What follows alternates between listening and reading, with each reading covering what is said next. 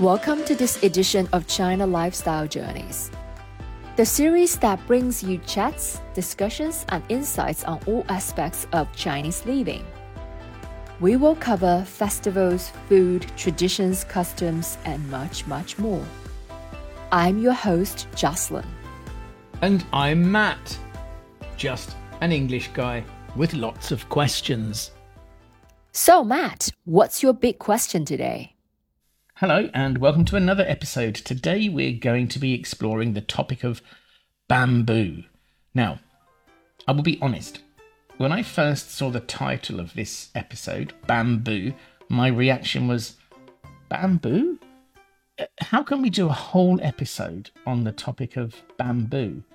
It's a plant, and pandas eat it. And that's it.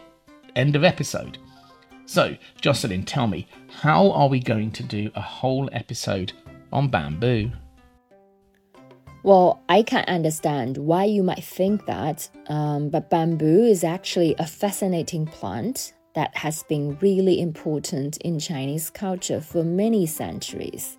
It has been used for everything from building materials to food, medicine, musical instruments, and it's really important in art and literature.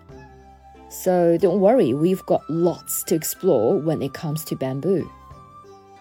I'm still not sure. You haven't really convinced me. When I think about bamboo, I still just see a plant that pandas eat. So please tell me, what am I missing? Okay, let's start with symbolism. In Chinese culture, bamboo is a very important symbol. It stands for strength, resilience, and flexibility. It's like a strong person who can bend without breaking. Um, bamboo also represents other good qualities like um, honesty, loyalty, and friendship. So you can see the symbol of bamboo in many different parts of Chinese culture. It's in art like paintings and calligraphy, and in things like ceramics or textiles, as well as classical literature and poetry. Also, bamboo is associated with virtue of filial piety in Chinese culture. This is the idea that children should respect and care for their parents and grandparents and is also considered one of the most important virtues in Chinese society. Um, in Chinese folklore, bamboo is often used as a symbol of filial piety because of its strength and flexibility. Just like how bamboo is strong enough to withstand harsh weather conditions, it also represents the strength and resilience needed to care for aging parents and grandparents. Additionally, the flexibility of bamboo reflects the idea that children should be able to adapt to their parents' changing needs and sacrifice their own interests for the well being of their family. Have I convinced you yet, Mat? I can keep talking if you need more. Wow. I think we could probably do two episodes on bamboo. But let's just finish this one first. So I see how bamboo is uh, important as a symbol in Chinese culture. Now I understand the symbolism of filial piety, but you mentioned something to do with literature and poetry. Do you mean that people actually wrote poems about bamboo and stories about bamboo in traditional Chinese literature? Um, sure. Um, that's a type of poetry actually called bamboo poetry. Um, it's a well-known traditional style that focuses on the beauty and symbolism of bamboo. It became popular during the Tang Dynasty and continued to be written throughout the following centuries. And these poems often describe the physical appearance of bamboo and its symbolic meanings in Chinese culture.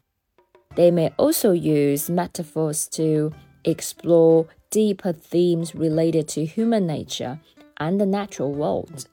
One famous bamboo poem is Bamboo and Rocks by the poet Su Shi, And this poem explores the relationship between the strength of rocks and the gentle swaying movement of bamboo, meaning that being able to bend and adapt to different situations is just as important as being strong and staying firm in your beliefs.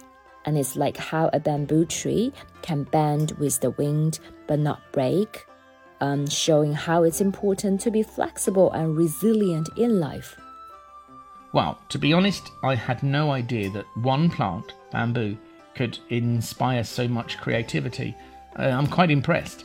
So, we've looked at symbolism in the creative arts. What's the next thing we can explore related to bamboo?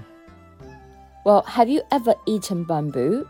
It's quite an important ingredient in many classic Chinese dishes. Um, I'm not sure. Have I had it?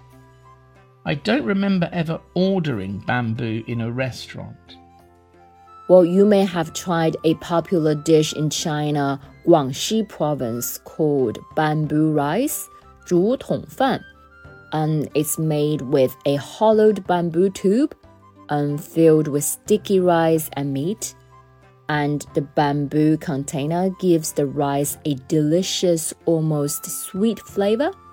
Bamboo shoots can be used in lots of other dishes, such as stir fried dishes. I'm guessing that you've had 鱼香肉丝 before? Yes, uh, of course, many times. It's one of my favorites. Well, bamboo is an important ingredient in that dish too. So, do you see, Mat? Um, we've already finished a whole episode on bamboo, and we could probably talk on for even longer. I'm quite surprised at how important a simple plant can be. It's a really impressive cultural icon. Well, that's it for today. We hope you enjoyed this episode. Thanks for listening. We hope to see you again next time. Until then, goodbye. Stay wise.